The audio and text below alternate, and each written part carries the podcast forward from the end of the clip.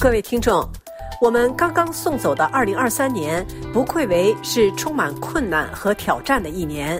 世界格局继续发生着变化。作为二十一世纪的全球两大强国，中美在国际舞台上也在扮演着具有决定性的作用。在持续了多年的紧张局势之后，两国关系在二零二三年进入低谷，但随后有所缓解。新年伊始，回首观望，展望未来。专家学者作何评判？我们请纽约市立大学研究生中心政治学教授夏明先生来谈谈他的看法。夏教授您好，主持人好，听众朋友好。二零二三年中美关系在经历了数年的紧张状态之后出现缓解，您认为这一局面能否持久？两国关系的缓解将对正在悄然变化的世界格局产生怎样的影响？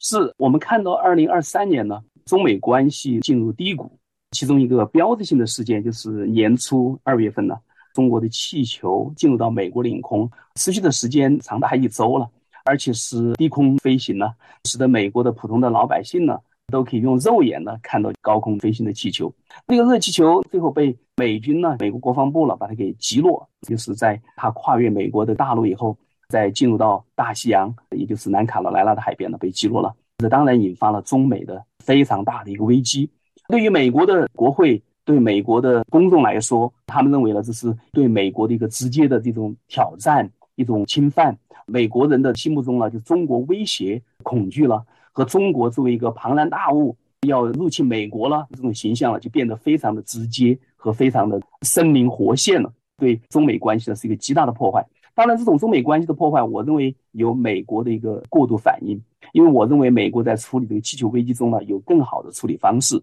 中国呢，跟美国呢，应该找的一种合作，同时能够把这个事情呢处理好，消除各种误解。但是呢，我认为可能是中国呢，它确实有某一些不良的企图，所以在这样的情况下，没法跟美国呢进行一种公开的合作。这一点呢，就使得中美关系呢陷入一个低谷。这种低谷表现在。美国的国防部长要打电话给中国，中国国防部长都不接电话，这种现象啊，直到了五月份呢，美国中央情报局长、美国国务卿呢、美国财长了、美国的气候大使了，呃，还有商务部长啊，不断的访华了，这样的话呢，才逐渐的改变。同时呢，我们也知道 Nancy Pelosi 他访问台湾带来的影响了，也都使得中美关系呢变得非常的困难。但是呢，到了二零二三年的年底了，因为有美国的高层的不断的访问。同时呢，我们也看到习近平呢也送出一些橄榄枝，尤其习近平会见了基辛格，还有像比尔盖茨这些美国的商人，传出了一些橄榄枝。最后，中美关系呢出现了一种回暖。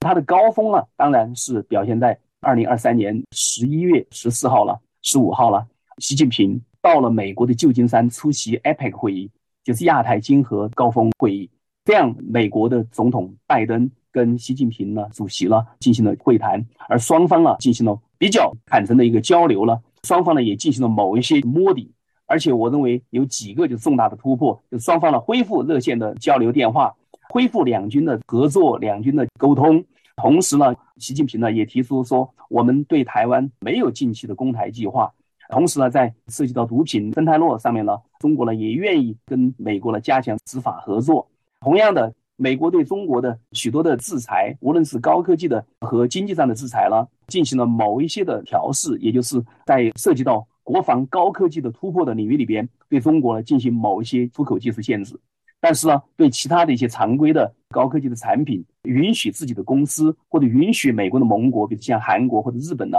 进行了某一些出口了，使得中美的关系呢有所缓和。问题是这种缓解能否持久？这种缓解了，能够使得中美了走向一个新的一种合作阶段吗？我的回答是否定的。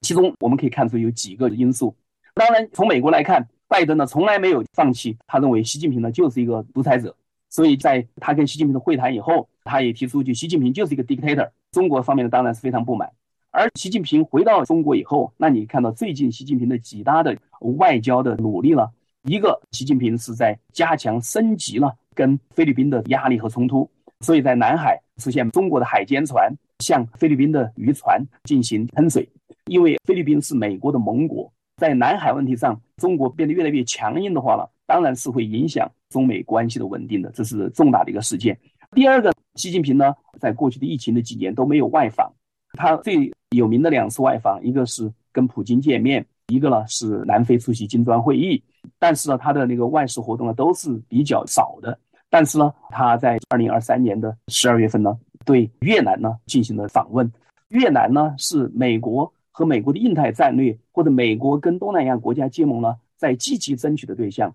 所以中国呢，不断的以各种实惠了，尤其是要打通这个铁路的建设，更深的把越南纳入到“一带一路”呢，想通过所谓的同志加兄弟的这种关系了，来把越南呢拉入到自己的阵营里边。所以从这些情况来看呢，我们当然看到中国跟美国呢，他们的关系呢不会短时间的这个改善，尤其是两大的事件，中国呢没有改变他的态度，一个是对俄罗斯入侵乌克兰的坚决的支持了。在提升中俄的合作关系，另外一个是在哈马斯入侵以色列恐怖袭击上呢，中国是旗帜鲜明的站在了哈马斯的一边，尽管他们说是支持哈马斯，在以支持阿拉伯人民的或者是巴勒斯坦人民的这个名义下呢，其实是坚决的站在以色列的对立面。这些呢，当然都使得中国了在重大的国际关系问题上跟美国是处处作对的。所以我认为两国的关系的局面改善呢，不会太多的持久下去。因为中国是世界第二大经济体，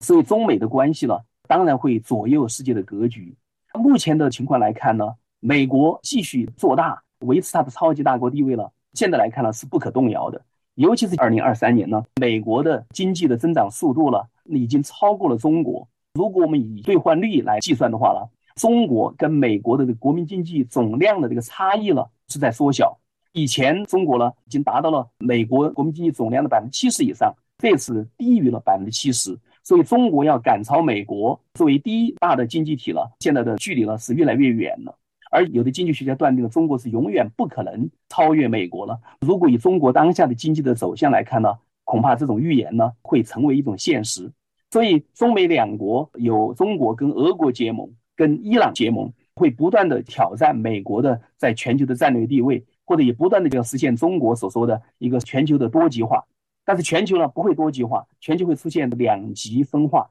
而以美国为领导的西方的和全球的民主联盟呢，跟以中俄伊了为核心的这些专制同盟呢，会形成一种两元对立的格局。其他的许多第三世界国家就在这两大阵营中呢寻找就是各种关系。所以我认为总的来说，世界的格局会变得更复杂，因为中国呢跟俄国和伊朗呢会不断的搅局。但是我觉得从常识来看呢，如果美国国内政治能够稳定，因为美国毕竟是在二零二四年呢要进入它的大选，如果大选揭晓，大选不出现是意外，不是被特朗普目前宣称的第一天他就要作为专制者要搞独裁，同时呢要跟全球呢许多国家要作对，或者要跟全球化继续脱钩了，要跟盟国脱钩的话了，如果没有这些大的变化，我相信未来的世界格局在美国的领导下了。会走向逐渐的一个稳定，甚至呢变得更加的光明起来。请您谈谈您如何展望未来一年中美关系以及全球政局的走向？是，如果我们看未来一年呢，中美关系会怎么样发展？那我认为现在中美关系呢进入到一个结构性的紧张，而中国呢不断的强调他所说的软实力。中国在过去的十几年甚至更长的时间呢，因为习近平是非常强调。要强化中国的软实力，要讲好中国的故事，要给世界了人类命运共同体指明方向了。其实，当中国在讲软实力的时候，他有一个误解，他就觉得了软实力呢是可以搞各种小动作，可以用中国的所谓的计谋，无论是三十六计也好，还是孙子兵法也好，还是厚黑学也好，在全球呢能够搞一些计谋呢，能够不断的扩张自己的权力实力。同时呢，伤害其他的国家，尤其是破坏国际秩序了。中国呢，它是把软实力呢就理解到偏到了这种阴谋的方向。但其实软实力作为在整个社会学或者政治社会学里边，大家核心的一个讨论就是软实力就是信任。信任是在我们的制度，在我们的结盟的之外的最重要的软实力。显然，如果我们从这个角度来看，当然中国呢其实是破坏了美国对中国的信任。破坏了美国的政治家呢对习近平的信任，习近平呢也让自己的这个信任度呢在全球的领导人中呢也在降低，甚至最近的普京呢还有他的记者招待会，所以你可以看到了，甚至普京呢对中国了也都不是完全能够真正的、真诚的相信的。那所以我认为中美关系未来一年呢，尤其是在大选年呢，会继续动荡。我们要看大选以后呢，是谁入主白宫？如果是拜登总统能够继续当选的话呢，中美关系呢不会有很大的突破。但是如果有其他的变数的话呢，中美关系呢会有更多的不可预期性。但是总的来说，我们如果从几大的数字来看，中美之间的人员交流，比如说有一个数字让我就非常吃惊，现在在中国留学的美国的留学生不超过三百五十人。另外的话呢，整个中美的航线交流呢没有办法恢复到疫情前的任何的水平。那你可以看到，中美在人员的减低它的交流，资本停止它的流动，在高科技的转让上面呢也出现了终止，在投资上面呢也出现了各种冻结。总的来说，中美关系呢。会进入一种冷冻期，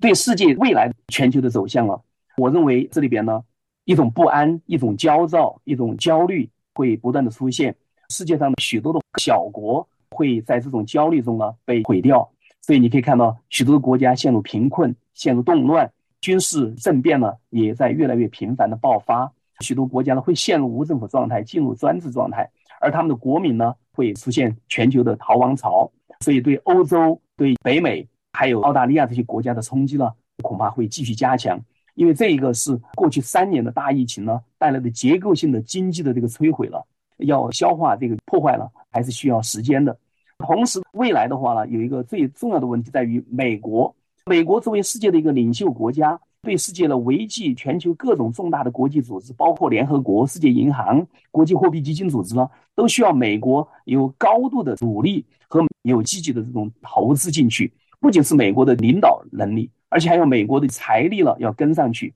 但是呢，美国大选年呢，目前是民主党总统面对共和党的国会，美国如何发挥它在世界平台上的领袖作用呢？都显得非常多的制约，会有心有余而力不足。但是呢，总体来看呢，如果美国以它的目前的科技、经济和军事的这种继续的成长和突破的话呢？尤其美国目前的这种盟国外交的继续的拓展的话呢，总的来说，如果美国的体系跟美国的盟国能够进入到这个体系，能够被信任，那我相信呢也会享受到各种利好的。如果加入到欧亚的这个专制体系，那我相信呢要跟俄国、跟中国、跟伊朗的结盟呢，这里边呢可能有一些对于政体安全或者意识形态安全，对于统治精英来说可能会有些得利。但是呢，对于自己的人民，对于自己的长期经济发展呢，会付出一个大的代价。所以总的来说，它的一个世界格局，就像我以前在法广也提到，